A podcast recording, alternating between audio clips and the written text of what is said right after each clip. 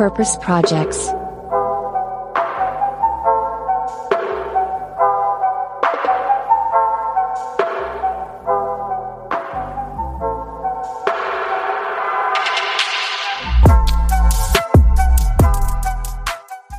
Hey zusammen und herzlich willkommen zu einer brandneuen Folge von Purpose Projects, dem Podcast mit dem nachhaltig guten Stoff. Hier sprechen wir mit Menschen von inspirierenden Unternehmen und Organisationen, die uns alle zeigen, dass Purpose und Profit Hand in Hand gehen. Heute an den Mikros bin einmal ich, Moritz und Alex. Hey Alex. Hi Moritz, ähm, genau, und wir kriegen gleich noch einen Gast dazu. Und zwar haben wir heute zu Gast Friedjof Detzner. Das ist kein Unbekannter in der Gründungsszene. Ähm, vielleicht kennt der eine oder andere die Website-Bauplattfirma Jimdo. Ähm, das wurde damals unter anderem von ihm mitgegründet. Und ja, heute geht's aber um Planet A Ventures, ein Unternehmen, welches in Startups, welche die größten Umweltprobleme angeht, investiert. Und ja, wir wünschen ganz viel Spaß mit der Folge. Hey Friedel und ja, herzlich willkommen zum Purpose Projects Podcast. Wir freuen uns mega, dass du hier am Start bist. Vielen Dank, Moritz. Und Alex, ich spreche mit euch beiden doch, oder? ja, herzlich willkommen von mir, genau. ja, wir freuen cool. uns sehr, dich kennenzulernen. Ähm, und wir wollen natürlich heute über Planet A Ventures sprechen. Mhm. Aber bevor wir da starten, möchten wir aber auch natürlich unsere Zuhörenden dich ähm, als Person erstmal kennenlernen und wissen, ähm, was dahinter steckt, was du schon alles erlebt hast. Und ja, das Besondere ist, äh, du wirst immer wieder als Seriengründer bezeichnet. Das natürlich nicht ohne Grund. Bei dir hat alles sehr früh angefangen, mit 16 Jahren. Mhm. Kannst du uns vielleicht einmal kurz einen Einblick geben, wie das damals abgelaufen ist, ähm, wie es bei dir losging, mhm. was deine erste Gründung war und was danach alles so folgte? Mhm. Ja, da war so eine Party und ich war 16 Jahre alt und äh, Christian, mein damaliger, dann zukünftiger Mitgründer, hat gefragt, wer Lust hat, eine Firma zu gründen. Und ich habe meine Hand gehoben. Und genau so ist es losgegangen. Und äh, dann haben wir ähm, ganz mal so ein halbes Jahr lang äh, Computer verkauft und äh, das war zu der Zeit 99, als Computer noch so Boxen war und man die unter den Schreibtisch gestellt hat und die nicht so schick waren und man die rumtragen konnte. Genau, und das haben wir gemacht und haben relativ schnell Webseiten für andere Leute gemacht und dann auch Web-Applikationen entwickelt und haben aber gemerkt, hey, ist eigentlich viel cooler, ein eigenes Produkt zu bauen, äh, weil ein eigenes Produkt bauen heißt für mich, einen Ort zu haben, an dem du ähm, Ideen zusammenbauen kannst, die größer werden als du selber. Und dann kam der dritte Mitgründer dazu von Jimdo, äh, Matthias, und die sind beide in die Kinderzimmer meiner großen Bühne eingezogen auf dem Bauernhof in Norddeutschland. Und da haben wir da die Nächte durchgehackt. Genau. Da, da wart ihr 16 dann alle drei, oder? Nee, Matze war schon im Studium fertig und wir hatten, äh, Springer und ich hatten wenigstens das Abi schon mal in der Tasche, was ganz ah, okay. gut war. Genau, nee, ähm, so, so war das und ähm, genau, und ja, dann äh, hatten wir die Idee, diese Software zu bauen und dann war es tatsächlich so, dass wir zwei Jahre bei mir zu Hause in Norddeutschland in Lüdingwort bei Cuxhaven gelebt haben und dann fing das an, immer besser zu laufen und dann sind wir nach Hamburg gezogen, um auch Leute einstellen zu können. Also so, ja, so, so klein ist das an, hat das angefangen. Das spielst du jetzt hier schon ein bisschen runter, merke ich. Also sehr bescheiden. Ich glaube, ganz viele hier werden auch Jimdo kennen. Ist irgendwie so, ich verbinde das so ein bisschen so mit Anfang des Internets so, ach, wo, wo Leute zum ersten Mal so selber auch Websites gebaut haben. Mhm. Und ich glaube, dass, dass das ja auch eigentlich dein, dein Startpunkt war für alles, was danach auch dir ermöglicht wurde, vielleicht sogar. Mhm. Da kommen wir gleich noch drauf, mhm. drauf zu. Ähm, in der Recherche oder beziehungsweise in dem Podcast im OMR habe ich zum ersten Mal dann davon gehört, wo du von dieser Reise erzählt hast, von der mhm. Deutschen Welle. Ähm, da bist du, so wie ich das verstanden habe, für fast ein halbes Jahr um die Welt gereist und hast mit, mhm. ja, du hast eigentlich Purpose Projects Podcast äh, noch viel cooler gemacht. Du bist rumgereist mit, mit, äh, mit, einer, mit einer ganzen Crew, ja. aber sogar äh, orientiert an den 17 SDGs, was äh, bei uns im Podcast auch einen riesen Faktor ah, tatsächlich ah, cool. spielt. Ja. Ähm, genau, und deswegen will ich jetzt dich erstmal fragen, wie kam es dazu und ja, vielleicht so ein paar Einblicke von dieser Reise und was es für deinen ja. weiteren Verlauf dann auch, auch mit sich hatte. Ja, super gerne. Also ich meine, Jimdo habe ich 18 Jahre lang gemacht, also echt eine lange Zeit. Und dann habe ich irgendwann gedacht, oh, ich würde gerne nochmal reisen und mehr sehen. Und dann kam dieses Projekt echt, gesagt, ziemlich zufällig auf mich. Und das war wie so ein Sechser im Lotto, weil äh, wer darf schon 120 Tage mit dem Kamerateam der Deutschen Welle durch, durch durch die Welt reisen und andere Gründer besuchen. Also völliger Traum natürlich. Also auch so viel in einer kurzen Zeit, sehr kompakt zu sehen. Und ja, in der Konzeptionsphase haben wir uns dann überlegt, ja, lass es doch 10 der 17 UN-Nachhaltigkeitsziele als Themenklammern für jede Episode ähm, nehmen. Also 10 Episoden haben wir gemacht. Und das war super toll und super schlimm zur gleichen Zeit. Ähm, so, weil wenn ich die Lösung der Gründer porträtieren möchte, dann muss ich auch die Probleme zeigen. Und ähm, sagen wir so, dass, dass da mh, hm, weiß ich nicht, um so, so ein, zwei Beispiele, also wir haben zum Beispiel die Folge über, über, ähm, über Arbeit, haben wir in Bangladesch, in Dakar gedreht und dann war ich ähm, da, also unglaublich, unglaublicher Bevölkerungsdruck, alle kämpfen um Arbeit und es ist, ähm, haben eine Schule porträtiert, die, die, jeden Tag ähm, auf einer Plane ausgebreitet wird und die Schüler eine Stunde unterrichtet werden vom freiwilligen Lehrer, bevor sie zur Arbeit gehen. Ne? Und dann ist da so ein 13-jähriges Kind, was dann halt mit einem Hämmerchen so Spitzgussformen äh, für Sandalen nachbearbeitet. So. Und ähm, das äh, äh, wird, also vieles wird dir dann einfach sehr klar in dem Moment, ähm, wenn, wenn, wenn du wenn du diese Situation siehst und das beobachtest und drei Tage mit so einem Kind mit, mitgehen darfst und diesen Alltag halt siehst. Und ähm, dann merkst du halt auch das, was für uns vielleicht in Deutschland normal ist, dass alle, alle Kinder zur Schule gehen können, dass es eben nicht das Normal da ist. Und ja, viele dieser Erlebnisse. Mhm, ja. Wie war es da für dich, zurückzukommen? Was hast du dann so mitgenommen oder für dich entschlossen zu ändern? Ja, es war eine Summe solcher Erlebnisse, also von ähm, zum Beispiel ein Bauer, der probiert hat, sich das Leben zu nehmen, weil er die dritte Missernte in Folge hat, hin zu Plastikverschmutzung. Also es war sehr, sehr intensiv, 120 Tage lang. Und ehrlich gesagt kam ich nach dieser Zeit zurück und habe wirklich so gedacht, oh fuck, ich habe irgendwie das Gefühl gehabt, mehr gesehen zu haben, als ich vorher in meinem Leben. Also ich war immer gerne reisen, aber eben nicht so intensiv und nicht so problemorientiert und hatte eben das Privileg, mit Journalisten reisen zu dürfen, die natürlich auch all diese, diese Personen gefunden haben. So. Und ähm, ich war ehrlich gesagt erstmal ziemlich baff von dem, was ich gesehen und erlebt habe, weil ähm, du, du, wenn du die Menschen triffst, du hast so eine persönliche Ebene natürlich dann. Du, begeg du begegnest ja wirklich den Menschen und du erschließt dir diese Lebensrealitäten von diesen Menschen. Und dann, dann kommst du wieder und ähm, sitzt in einer schönen Anbauwohnung in Hamburg-Ottensen und ähm, irgendwie passt es nicht ganz zusammen zwischen dem, was ich eine Woche vorher erlebt habe. Und das war schon ehrlich gesagt ziemlich verstörend und ähm, ja, also schon auch so ein bisschen, dass man, nee, nicht ein bisschen, dass man einmal Weltschmerz geführt hat, gefühlt hat und einfach ähm, als eine Person, die wahnsinnig privilegiert ist, dann mit Menschen trifft, die wahnsinnig unterprivilegiert sind. So, das äh, genau, und ich war erstmal ein bisschen lost. Und dann, dann habe ich so ein paar Sachen gemacht, dass ich irgendwie selber ein Impact-Unternehmen mitgegründet habe, in eins investiert habe. Ich wurde von der Tomorrow Bank gefragt, ob ich da einen Beirat möchte. Und dann bin ich, also für mich war es sehr klar, was ich nicht mehr machen möchte. Also jetzt das nächste E-Commerce-Startup ist halt nicht so relevant. Das heißt erstmal, was so eine Ausschlusskriterien, was, was, was, also was reizt mich denn nicht mehr auf Basis von dem, was ich gerade erlebt habe.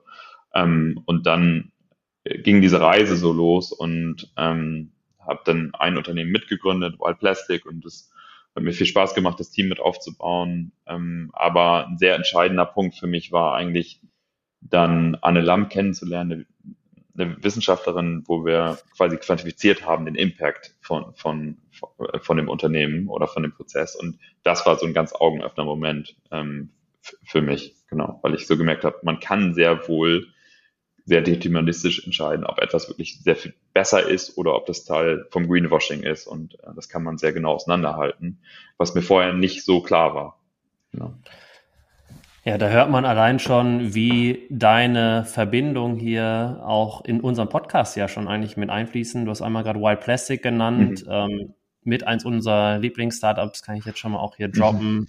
Ähm, auch Chris an dieser Stelle herzlichen Glückwunsch. Ähm, er wurde heute oder beziehungsweise gestern als ähm, bester Social Entrepreneur Deutschlands mit in die Top 3 aufgenommen. Der, einer der anderen ist sogar äh, Florian von Recap, der auch mal jetzt so Gast war. Ich wollte mhm. aber noch sagen, auch, auch Anne Lamp war sogar auch hier im Podcast und äh, euch, euch drei verbindet auch vielleicht genau diese, ja, das große Denken, ne? Also, dass mhm. man sagt, okay, wir haben große Probleme und dafür braucht es große Lösungen. Mhm. Und ähm, das, das merkt man bei dir allein schon jetzt, äh, wenn man dir da auch zwischen den Zeilen zuhört. Bei White Plastic, als du dann zurückgekommen bist, wir kommen mhm. später noch auf die, die anderen Unternehmen auch, mhm. ähm, war das sozusagen auch das, das erste oder mit eines der ersten Sachen, die du gemacht hast, als du wieder zurückgekommen bist? Ja. Oder? Ja, genau. Das ist, ähm, wir haben eine Folge gedreht, die hieß Plastic Pollution und ich stand in Indonesien auf und in Indien auf riesen Müllkippen, habe mit Müllsammlern gesprochen und ähm, ja, stand zum Beispiel auf einer, einer der größten Müllkippen in Delhi, also den Riesenberg in der Stadt und äh, als wir da hingekommen sind, ist vier Tage vorher ein Teil dieses Müllberges abgerutscht und hat irgendwie drei, vier Leute unter sich begraben, also ganz schreckliche Geschichten und äh, danach haben wir irgendwie gesagt, ja, okay, das lass uns da was machen und haben viele tolle Leute an dem Küchentisch zusammengefunden. Ähm, und dadurch ist die Idee von Wild Plastic entstanden. Ähm, genau, so, so, so, so ging das los und ähm, ich eben wahnsinnig toll, wie Chris das jetzt weiterführt und macht. Ähm, total cool. Und da habt ihr mit ihm gesprochen und insofern wisst ihr da Bescheid und kann man bestimmt die Episode auch mal hören. Genau. genau. Genau, ja, auf jeden Fall krasse Erfahrung und ähm, ja, coole Sachen, die du daraus gezogen hast, beziehungsweise umgesetzt hast. Bevor wir jetzt gleich zu äh, Planet A Ventures kommen, haben wir immer noch ein Format, ähm, mhm. was wir bei jedem einmal so abfragen, und zwar unsere Purpose Preguntas. Das mhm. sind quasi fünf schnelle Fragen, manchmal weniger schnell, manchmal mhm. schnell. Ähm, da wollten wir auch einmal mit dir durch, deswegen hier die erste Frage für dich. Mhm. Ähm, die kommt von Moritz. Moritz fängt an. genau, und zwar ich schätze mal, du hast schon eine Menge Jimdo-Seiten in deinem Leben aufgebaut. Ähm, auf welche bist du denn heute noch besonders stolz? Oh wow. Äh, ich habe gerade meine eigene, also das ist ein bisschen absurd. Ah, ich wusste es. Ich habe es dahinter geschrieben. Ich war drauf. Ja, die ist auch gut. Spiegel.de, können alle drauf. ja, ich meine, ich habe lange keine gebaut und jetzt mal wieder eine selber gebaut und muss sagen, es macht echt Spaß mit unserem System eine Webseite zu bauen. Ey, ist gelungen, ist gelungen. Und, und, und da, da habe ich jetzt nichts mehr mit zu tun. Das machen andere Leute, die, die Entscheidung treffen. Sie war auf jeden Fall perfekt für unseren Research, den wir betrieben haben äh, für heute. 1a. Äh, beste Vorbereitung. Ähm, Jan, die nächste Frage. Was war dein größtes Learning? Du hast ja gerade besonders früh angefangen. Ähm, konntest du da direkt mal was lernen äh, im jungen Alter? Mhm. Ja, ich glaube, ähm, den Mut loszulegen, ohne genau zu wissen, wo es hinführt, ähm, ist ein riesen Learning. Und ähm, so, weil man viel lernt, wenn man losläuft und man, man weiß eh noch nicht alles. Und sagen wir, das ist wichtig und sag mal, für mich war auch immer wahr, ich nicht alleine zu gründen, sondern ich habe immer mit an, ich habe den, ich habe andere starke Leute gesucht, mit denen ich das zusammen gemacht habe. Das sind jetzt zwei Tipps auf einmal. Ähm, das hat für mich gut funktioniert, so, weil, weil du einfach eine, eine Gruppe hast, in der du dann intensiv zusammen lernst und ähm, das hat mir vor allen Dingen auch viel Spaß gemacht, so. Und dadurch bist du jetzt bei vielen bekannt als ja, sogenannter Serial Entrepreneur. Und da die Frage, was ist denn das Nervigste daran, vielleicht auch gerade dafür bekannt zu sein? Ach, so nervig ist es gar nicht. also wirst du mit keinen Vorurteilen irgendwie konfrontiert oder? Ähm, nö, ehrlich gesagt nicht. Oder jedenfalls nicht, dass ich das wüsste. Ähm, so, ähm, Alles gut glaube, sag mal, nö, also mir geht's ja ganz gut. War schon alles okay. Sehr gut. Ähm, falls du äh, schon eins hattest, ähm, vielleicht bei White Plastic, äh, Jimdo, bei Planet A oder ähm, sonst wo, ein Fuck-up, ähm, wo du jetzt im Nachhinein drüber schmunzelst. Oh, ähm. Ich drüber schmunzel.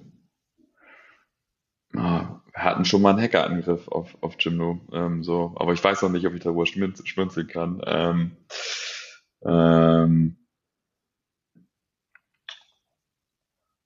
also bei Fuck-Ups, also ich weiß nicht, warst du schon mal auf so einer Fuck-Up-Night zufällig? Nee, aber ich habe den Gründer von den Fuck-Up-Nights letztens kennengelernt, letzten Sommer. Das, das war ganz schön.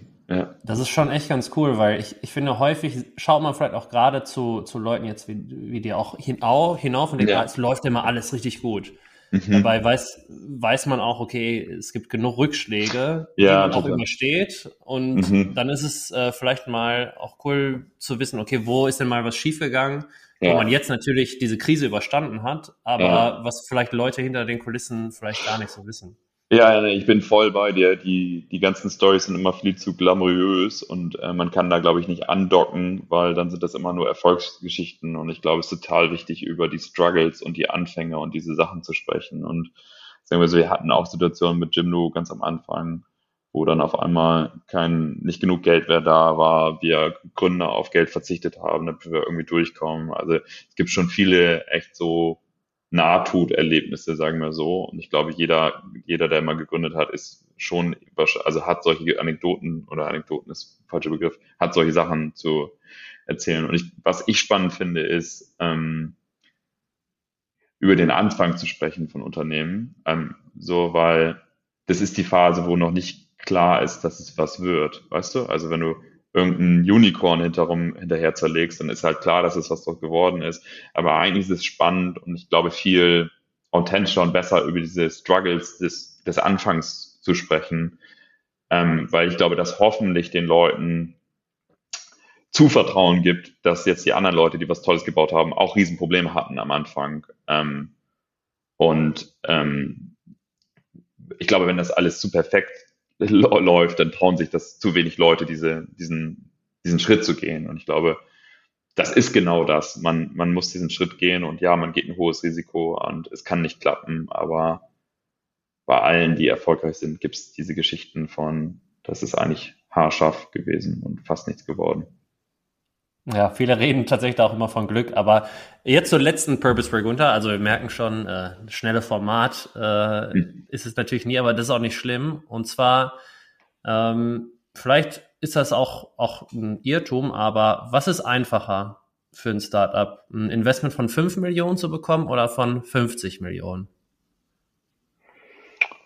Das mh, das hängt total davon ab, welcher Space und was auch immer. Ne? Also ich glaube, ähm, ich glaube letztendlich, ähm, also 5 Millionen wird schon leichter sein. So, ähm, da, da, klar, ähm, sagen wir mal so anders, wenn du Metriken hast und zeigen kannst, dass, dass dein Businessmodell funktioniert und in die Skalierung kommst, dass es eine relativ safe Wette ist, kann auch 50 Millionen leicht sein. Also ähm, es ist leider also ich weiß, dass die Frage ähm, eine einfache Antwort möchte, aber es ist leider sehr relativ und ich kann dir nicht ja, ist gut. es ist nur, also man hört das irgendwie häufig so auf so, so Startup-Veranstaltungen so, ah, ne, es ist viel schwieriger, äh, kleinere Summen zu bekommen und deswegen, du bist da der Experte, aber ich glaube, das ist ja auch jetzt genau der Übergang zu, was mhm. ihr gerade auch macht. Mhm. Und äh, Alex, willst du vielleicht da schon mal den, den Start machen? Ja, genau. Ähm, ja, jetzt reden wir über Startups und ihr ähm, wollt oder beziehungsweise investiert schon ähm, in die Startups, die die größten Umweltprobleme angehen. Da einmal in deinen Worten, was ist der Purpose von Planet A und was steckt dahinter? Mhm. Ähm, die Kernidee ist, wissenschaftliche Evidenz in den Investmentprozesses ähm, eines VCs zu bekommen. Das heißt, nur dann zu investieren, wenn nicht nur das Businessmodell klar ist und skalierbar. Das ist bei uns genauso der Fall. Ähm, wir haben festangestellte Wissenschaftler und ähm, die Wissenschaftler, also vertreten durch Lena bei uns im Team, haben auch die Macht, eine Entscheidung abzulehnen. Und ich glaube, das ist ganz wichtig an der Stelle. Wenn der Impact nicht signifikant ist, dann machen wir es einfach nicht. Ähm, so, und das ist was Besonderes tatsächlich, äh, was ein bisschen absurd ist, weil im Cleantech-Bereich ist natürlich total klar, dass wir die Lösungen finden müssen, die wirklich nach, also die substanziell Sachen besser machen, also die zu einer Wirtschaft innerhalb der planetaren Grenzen beitragen. Und ähm, da gucken wir eben auf beides, auf den Impact quantifiziert bei uns in vier Kategorien, mit Reduktion von Klimagas-Äquivalenten gemessen in Tonnen, Abfallreduktion gemessen in Tonnen, Ressourceneffizienz, also die beteiligten Ressourcen des Prozesses ähm, und Biodiversitätsschutz. Und investieren eben nur dann, wenn eins davon maßgeblich, also signifikant besser ist und eben die anderen nicht schlechter. Ähm, und gucken wirklich aus beiden Perspektiven, Business und Wissenschaft. Und das ist das Neue. Leider ist es das Neue, möchte ich sagen. Was würdest du sagen, was ist deine Rolle konkret da? Also welche Sachen übernimmst du in einem Team? Mhm. Ja, ich bin, ich bin nach meiner Reise und nach diesem Erlebnis von der ersten Lebenszyklusanalyse ähm, bei White Plastic hat mich diese Idee nicht mehr losgelassen, also diese evidenzgestützten äh, Entscheidungen zu machen und mh, hab dann bin losgelaufen und ähm, habe Gott sei Dank fantastische Menschen gefunden, die Lust haben, da mitzumachen und die haben auch mich gefunden. Also ich kann nicht gar nicht sagen, wie, wie, wie so. Das heißt, ähm, habe jetzt das Team mit aufgebaut ähm, und die einzelnen, die, ja, die Organisation mit aufgebaut. Ähm, dann habe ich ganz viel Fundraising gemacht. Also muss ja das Geld erstmal einsammeln, bevor du es ausgeben kannst. Ähm, das heißt, ähm, wahnsinnig viele Fundraising-Calls. Ähm, ist total toll. Wir haben so, ehrlich gesagt, das Who is Who der deutschen Gründerszene da mittlerweile als Investoren ge gewinnen können und auch viele wirklich sehr, ähm, ja, sehr starke, sehr vernetzte Menschen. Ähm, dann habe ich ähm, auch dieses, wir, nennen das ein Netzwerk aufgebaut, also sehr viele starke Wissenschaftler, die uns helfen, aber eben auch Gründer, so dass wir den Portfoliounternehmen auch wirklich helfen können, ähm, eben nicht nur Geld geben. Ähm, genau, also ähm, sehr viele Themen, ehrlich gesagt, aber vor allem die Organisation mit aufgebaut und ähm, ja, macht mir, macht mir wahnsinnig viel Spaß, wenn ich ehrlich bin. Sehr schön. Du hast jetzt schon die Investoren angesprochen. Ähm, Wer investiert in den Fonds? also wer steckt dahinter? Welche Leute habt ihr da zusammengetrommelt? Mhm. Sehr verschieden. Also ich glaube, der Grundstock sind wirklich sehr bekannte Investoren oder Serienunternehmer, aber dann auch ein paar berühmte Fußballer haben bei uns investiert, Stiftungen, Family Offices, ähm, Fonds auf Fonds, ähm, institutionelle Investoren auch. Also wirklich eine große Breite. Ähm, ich möchte aber schon auch herausstellen, dass sehr viele starke Gründer ähm, dabei sind. Mm. Und ich glaube, die sind dabei, weil die sehr früh gesehen haben, dass wir eine Innovation und eine Veränderung in diesen Markt bringen wollen. Und sagen wir, die Innovation ist es der Wissenschaft eine gleich große Stimme zu geben wie der Businessseite und eben Dinge nur dann zu machen, wenn es von beiden Seiten perspektivisch ähm, eben, eben gut ist.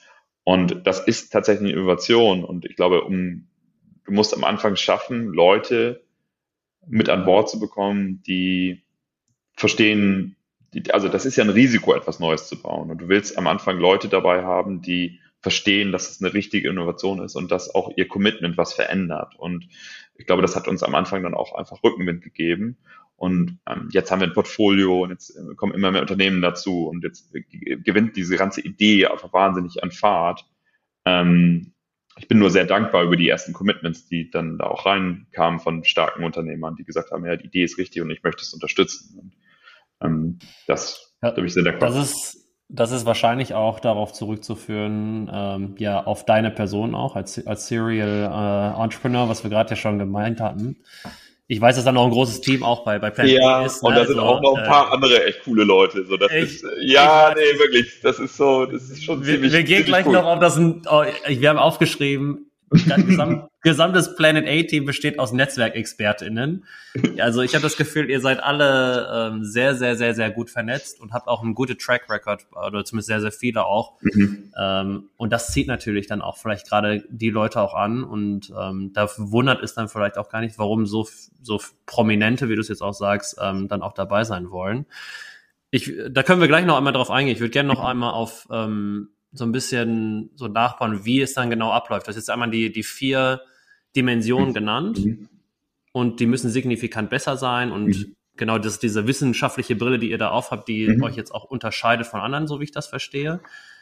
Ihr habt jetzt, ich glaube, seit letzter Woche sieben Startups in eurem Portfolio, wenn ich richtig informiert bin. Um, vielleicht können wir es mal an einem Startup mhm. vielleicht so ein bisschen konkreter machen, ähm, vielleicht nehmen wir auch Wild Plastic, weil ähm, genau, das kennen auch viele jetzt aus unserem, aus unserem mhm. äh, Podcast. Mhm. Warum genau habt ihr dann da investiert? So, in welcher Dimension waren die denn sozusagen signifikant besser und auch vielleicht auch nachweislich besser? Ja, ich glaube, ähm, Wild Plastic ist, glaube ich, gut als ein, als ein sehr einfaches Beispiel. Ähm, ich glaube, ich würde gerne auch nochmal über ein anderes Beispiel sprechen, weil es dann sehr viel technologischer Perfekt. und tiefer wird. Und Ähm, aber sagen wir so, Wild Plastic sammelt Plastik oder unterstützt Plastiksammlungsinitiativen, die Plastik aus der Umwelt holen. Deswegen so und deswegen heißt die Firma Wild Plastic, also das wilde Plastik zurückzuführen. Und mh, hm, jetzt ist was Interessantes. Ähm, man kann ja, also was heißt, erstmal ist was Schreckliches. In Haiti ist die Trinkwasserversorgung äh, zusammengebrochen mit dem letzten Erdbeben. Und äh, so, das heißt, ähm, damit die Leute sicheres Trinkwasser trinken können, und ich sehe dich gerade, wie du trinkst, ne? und das ist so, ähm, wird das in Plastikschläuchen äh, rausgegeben. Und ähm, natürlich trinken die Leute das und du hast nicht ein wirklich funktionierendes Müllsystem ähm, und dann liegt, liegen diese Schläuche überall. Und ähm, richten natürlich einen Schaden an, wenn sie in der Umwelt sind. Und dann wird das zusammengesammelt und wir kaufen mit Wild Plastic das ab und dann wird das zurücktransportiert nach Europa. Und jetzt ähm, kann man ja berechtigterweise sagen, hey, macht es denn Sinn, Plastik von Haiti nach Europa zu schippern? Das hört sich ja sehr kontraintuitiv an, zugegebenermaßen. So, und das verursacht auch Emissionen, nämlich von 37, äh, 73 Kilogramm pro Tonne, die ich zurückschippere, ähm, so, von Plastik. Wenn ich aber eine Tonne Plastik produziere, dann emittiert er 6,5 Tonnen CO2, also viel mehr. Und natürlich, Recycling verbraucht auch noch Energie, aber du, du sparst ungefähr die Hälfte des CO2s, selbst wenn du Sachen zurückschipperst, um die nochmal wieder zu benutzen. Und das ist sehr interessant, also weil die Quantifizierung an der Stelle ähm, also wir müssten noch Investmententscheidungen treffen, von denen wir wissen, welchen Effekt sie haben. Und das Wild Plastic ein sehr leichtes Beispiel. Und ja auch gewissermaßen ein kontraintuitives Beispiel, wenn man alle sagen würden, ja, die Transportemissionen, die sind ja auf jeden Fall schlecht und sind auch schlecht, wäre auch besser, wenn wir sie nicht, nicht hätten. Ähm, aber trotzdem macht es Sinn, das zu tun. Und vielleicht mal ein anderes Beispiel. Ähm, wir haben gerade ähm, letzte Woche in ähm, C1 Carbon One ähm, investiert und das Marek, das ist ein Quantenchemiker, der hat an einem Supercomputer ähm, neuen Katalyseprozess für grünes Methanol erfunden, quasi, oder simuliert und dann die richtige, die richtige Variante ausgesucht. Genau. Und die, sag mal, der, ein Katalysator ist ja dafür da, dass sich, dass die Reaktion abläuft und wenn du einen, einen effizienteren Katalysator hast, wie in diesem Fall, brauchen die wenig, wesentlich weniger Hitze und weniger Druck. Ähm, und deswegen ist es energieeffizienter. Und ähm, das ist ein, ein Riesending. So, um das mal in Verhältnis zu setzen, die Chemie, also fossiles Methanol ist für zehn Prozent der Emissionen der Chemieindustrie verantwortlich. Also richtig viel. Ist eine Plattformchemie, brauche ich für ganz viele Sachen. Und Methanol ist auch eine der Alternativen für die Schifffahrt der Zukunft. Das heißt, entweder Ammoniak oder Methanol, um wegzukommen von dem Schweröl, was wir jetzt verheizen. Wir alle wissen, welche Effekte das hat, haben wir gerade bei Wild Plastic drüber gesprochen. So. Und ähm, jetzt ähm, haben die das geschafft, diesen Katalyseprozess effizienter zu machen. Ähm, und wir müssen ja alle Bereiche unseres Lebens, also wie wir essen, was, wie wir tra Sachen transportieren, wie wir Dinge produzieren, wir müssen halt alles neu machen, alles verändern und wir müssen an all diese Bereiche ran. Und wenn da jetzt ein Startup hinkommt und die sind quasi die, die das Produzieren von grünem Methanol, also basierend auf ähm, äh, erneuerbaren Energien, quasi wesentlich effizienter hinkriegt, dann sind das Riesenthemen. Das ist ein riesen Breakthrough. Ähm, und diese Themen früh identifizieren zu können und das hinzukriegen. Und dann können wir in unserer Logik natürlich fossiles Methanol natürlich sehr klar balancieren, welch, zu welchen Schäden das führt. Und dann machen wir noch eine Lebenszyklusanalyse zu grünem Methanol und dann kannst du die Sachen genau nebeneinander halten, auch miteinander vergleichen und kannst auch sagen, wie viel besser das ist. Und ähm, du findest, das ist auch wichtig, du findest die Lebenszyklusanalysen von unseren Investments auf unserer Webseite. Das heißt, wir halten die nicht irgendein Hinterzimmer und so, sondern wir publizieren die Dinge. Und dass wir sind auch die Einzigen von den VCs, die das machen, weil wir davon ausgehen, dass es sinnvoll ist, eine Evidenz auch zu publizieren und nicht nur eine Geschichte zu erzählen, sondern eine Quantifizierung zu machen und die auch zu publizieren. Ähm, und äh, zum Beispiel ein Beispiel von Otto mit Wild Plastic hat das auch einen interessanten Effekt gehabt. Hm, da ist Wild Plastic zu Otto gegangen und hat gesagt, hey, hier, ähm, habt ihr mal drüber nachgedacht, ähm, wildes Plastik statt Neuplastik für eure Versandtypen zu benutzen? Und hier ist die LCA. Und dann hat Otto gesagt, das ist prinzipiell eine gute Idee, aber die Zahlen sind ja sehr positiv von der LCA, haben eine eigene LCA gemacht, die dann deckungsgleich war. Und haben gesagt, ah, oh ja, stimmt ja doch. Cool. Also deswegen Kudos erstmal an Otto, dass sie quasi auch in diese Datentiefe reingegangen sind. Und dann haben sie es gemacht. Das heißt, ähm, die Evidenz hat in dem Fall nicht nur dazu geführt, ähm, dass die irgendwie einen Impact Proof haben, sondern es hat zu einem neuen Auftrag geführt. Und das, und ich, ich gehe davon aus, dass alle Arbeitnehmer auch gerne bearbeiten, also bei, bei Startups arbeiten wollen, ähm, die auch einen positiven Effekt haben. Das heißt, ich glaube, die, sag mal, die evidenzgestützte Validierung von, von, solchen Geschäftsmodellen ist ein, ist ein Ding und sollte ein Ding werden. Ähm, genau. Und, und deswegen glaube ich, ist es wichtig. Ich glaube, du hast äh, mit den Beispielen das sehr greifbar gemacht, diese Messbarkeit. Ähm, und auch deutlich gemacht, warum Startups zu euch kommen äh, und sich quasi bei euch bewerben. Was gebt ihr den Startups noch mit, ähm, wenn ihr in sie investiert? Ähm, mhm. Inwiefern unterstützt ihr die auch da, danach noch weiterhin mit eurer Expertise? Mhm. Ja, ich glaube, ihr habt ja gesagt, dass wenn, also, und ich bin sehr dankbar, dass auch mit meinen Mitgründern, dass sie auch alle so ein tolles Netzwerk haben und die Leute, die jetzt investiert haben, wieder ein tolles Netzwerk haben. Und ähm, ich glaube, die Menschen, die auch bei uns investiert haben in den Fund, das sind halt Leute, die, die wollen das, was wir wollen. Also die haben auch eine Idee von verantwortungsvollen Kapital, was Teil der, der Lösung werden soll. Ähm, das heißt, ja, es ist einmal evidenzbasiert, probieren wir es zu investieren oder probieren wir nicht, machen wir. Ähm, aber dann sind halt auch Leute dabei, die selber tolle Läden aufgebaut haben. Das heißt, wenn die Startups Hilfe brauchen, dann, ähm, sagen wir, dann hole ich manchmal WhatsApp raus und connecte einfach die beiden ganz schnell. Und ähm, das geht dann sehr, sehr, also sehr schnell und die sind sehr, sehr offen, auch Hilfestellungen an, anzubieten. So. Und das ist, das ist toll, dass das schnell ja. geht. Ich glaube auch, da, da sind schon genug, genug Gründe für, für den einen oder die andere, äh, da dabei zu sein. Einmal von der anderen Seite betrachtet, von den Investoren, ist es natürlich ähm, jetzt keine heile Welt, wo man jetzt Millionen Euro investiert und nichts anderes erwartet. Du hast auch gerade gesagt, es gibt ja zwei, zwei Blickwinkel sozusagen. Und wenn wir uns einmal auf die finanzielle Betrachtung äh, mhm. einmal fokussieren noch, ähm, wie hoch sind da eure Renditeerwartungen und was ist vielleicht eine marktübliche Renditeerwartung sonst, wenn man jetzt nicht in kleinen Tech investiert? Mhm. Ja, ich glaube, ähm, wichtig ist einmal, eine, sagen wir, der Begriff wird ja viel mit im Bereich Impact Investment ähm, gearbeitet und der inkludiert ja sozialen Impact und ähm, Umweltimpact und ich glaube, das sind in meinem Kopf sind das zwei sehr unterschiedliche Buckets. Also weil wir investieren in Technologie, die auch skalierbar und groß wird. Also zum Beispiel dieses Carbon One Methanol-Thema. Das können Riesenunternehmen werden. Und sozialer Impact ist genauso wichtig, der wird aber nicht die Returns erwirtschaften können, die du über schnell skalierbare Technologie hinkriegst. Deswegen ist es wichtig, das zu differenzieren. Ähm, und beides ist total wichtig. Was ich nur sagen will, wir mit Planet A konzentrieren uns auf Technologie und solche Startups. Ähm, genau, nur einmal zur Differenzierung. Und deswegen erwarten wir auch marktübliche Returns an der Stelle. Und das ist auch das Ziel.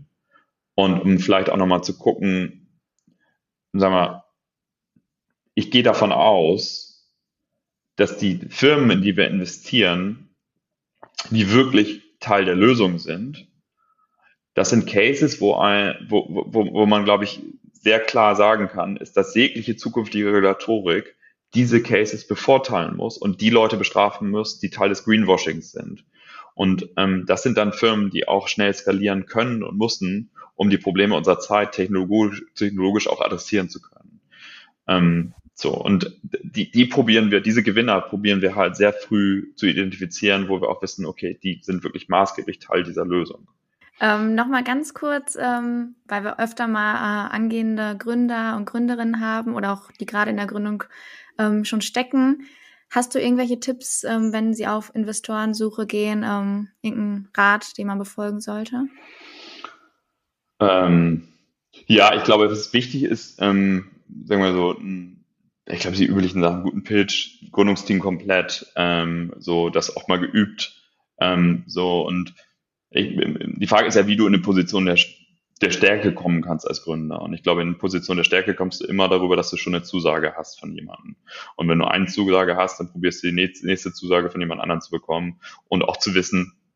So, das ist das ein Tipp. Das zweite ist, die richtigen Investoren an, anzusprechen. Also nicht, nicht nur irgendwelche, sondern welche, die auch einen Mehrwert bieten können. Ähm, ich glaube, es geht nicht darum, nur Geld einzusammeln, sondern es geht darum, echt Partner zu finden, mit denen ich diesen Weg gehen möchte auch. Ähm, und die dann hoffentlich auch einen Mehrwert leisten können. So. Und wenn man diese beiden Strategien miteinander kombiniert, dann kannst du es ja auch schaffen, dass du, dass du eben schon mal Geld-Commitments hast und dann aber auch, auch weißt, ob, wen du eigentlich am liebsten als Partner hättest und äh, dass du dahin kommst. Genau. Genau, und da vielleicht einmal noch so die Brücke zum Anfang der Folge sogar zu schlagen. Dazu, ähm, da haben wir über die Doku gesprochen, die werden wir in den Show Notes auch verlinken. In der allerersten Folge hast du ein Interview auch noch da gehabt ähm, und da geht es auch darum, erstmal ein Problem richtig zu verstehen. Und ich, mhm. ähm, da, das spielt vielleicht auch gerade auf deinen zweiten Tipp dann auch nochmal ein. Man muss das Problem da wirklich auch konkret verstehen, um dann auch die Lösung dafür zu haben, um dann auch zu wissen, vielleicht, wer da der Richtige oder die Richtige ist, um, um, ja. um den Weg da zu gehen. Ähm, genau. Und wir kommen jetzt schon hier zum, zum Ende des Podcasts leider.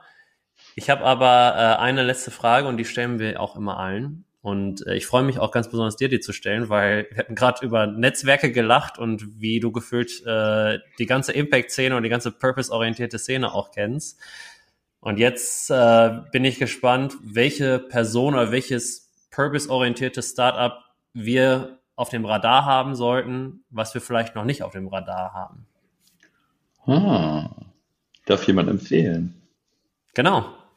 Vielleicht auch jemand, der hier in den Podcast äh, kommen sollte oder die. Ähm, oder irgendeine inspirierende Person, das kann auch ganz persönlich sein, ähm, die dir gerade als erstes einfällt. Probiert doch mal mit einem starken Wissenschaftler zu sprechen oder Wissenschaftlerin. Zum Beispiel, ja, weiß ich nicht, ob ihr Maya Göppel dazu bewegen könnt, mal mit euch zu sprechen oder Martin Stuchtey.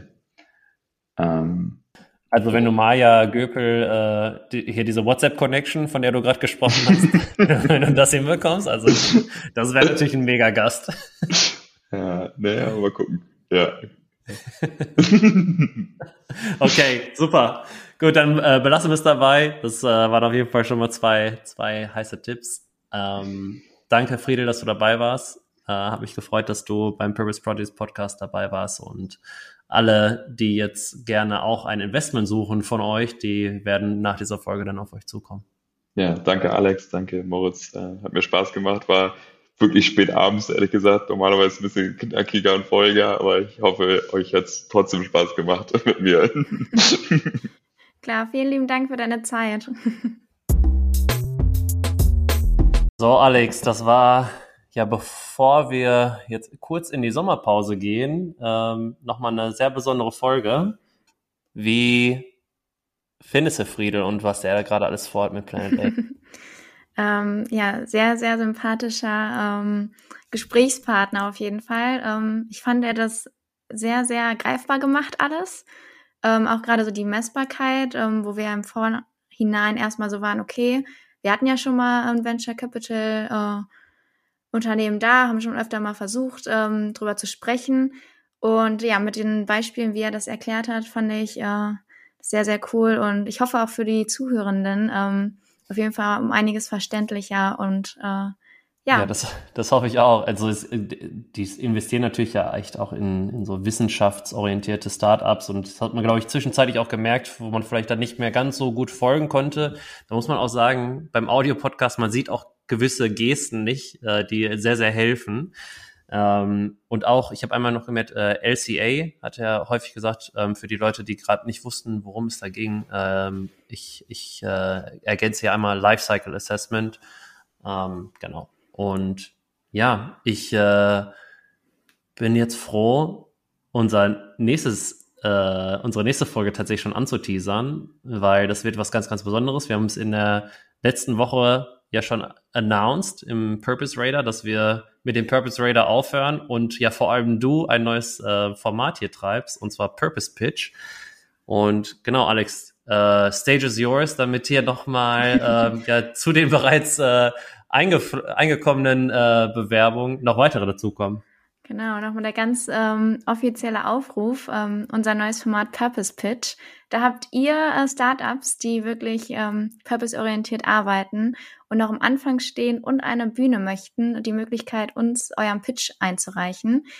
Ähm, 120 Sekunden, einmal Vollpower, ähm, erzählen, was ihr macht, ähm, wie ihr die Lösungen angeht, welche SDGs ihr auch dabei beachtet. Die sind bei uns ja auch nicht unwichtig. Ähm, sowohl heute als auch in unserem Purpose Radar. Die, genau. die, bleiben konstant da. Die bleiben doch noch da. Die sind wichtig, ähm, genau. Und ja, wir freuen uns äh, riesig auf äh, eure Pitches und hören uns die dann live in unserer Folge an und geben euch Feedback. Und ja, natürlich auch unsere Community. Wir beziehen alle mit ein, ähm, stimmen ab und äh, ja, ich yes. freue mich drauf. Genau, also wenn ihr gerade Gründerin oder Gründer seid und ähm, ja ein purpose-orientiertes Unternehmen habt, dann geht einmal hier auch in die Show Notes, einmal auf den Link und schickt uns euren Audio-Pitch und wir werden euch natürlich auch sonst versuchen äh, zu connecten mit solchen Leuten wie jetzt Friedel, ähm, wo das vielleicht auch sehr gut passen würde. Und genau, damit können wir jetzt erstmal sagen, wir hören uns das nächste Mal am, ich glaube, 4. 4. April. Äh, 4. Mai, Mai genau, sorry. Genau. Äh, 4. Mai. Und bis dahin wünsche ich allen Zuhörenden eine ganz, ganz schöne Zeit, einen schönen Frühling und bis in ja, drei Wochen. Bis dann.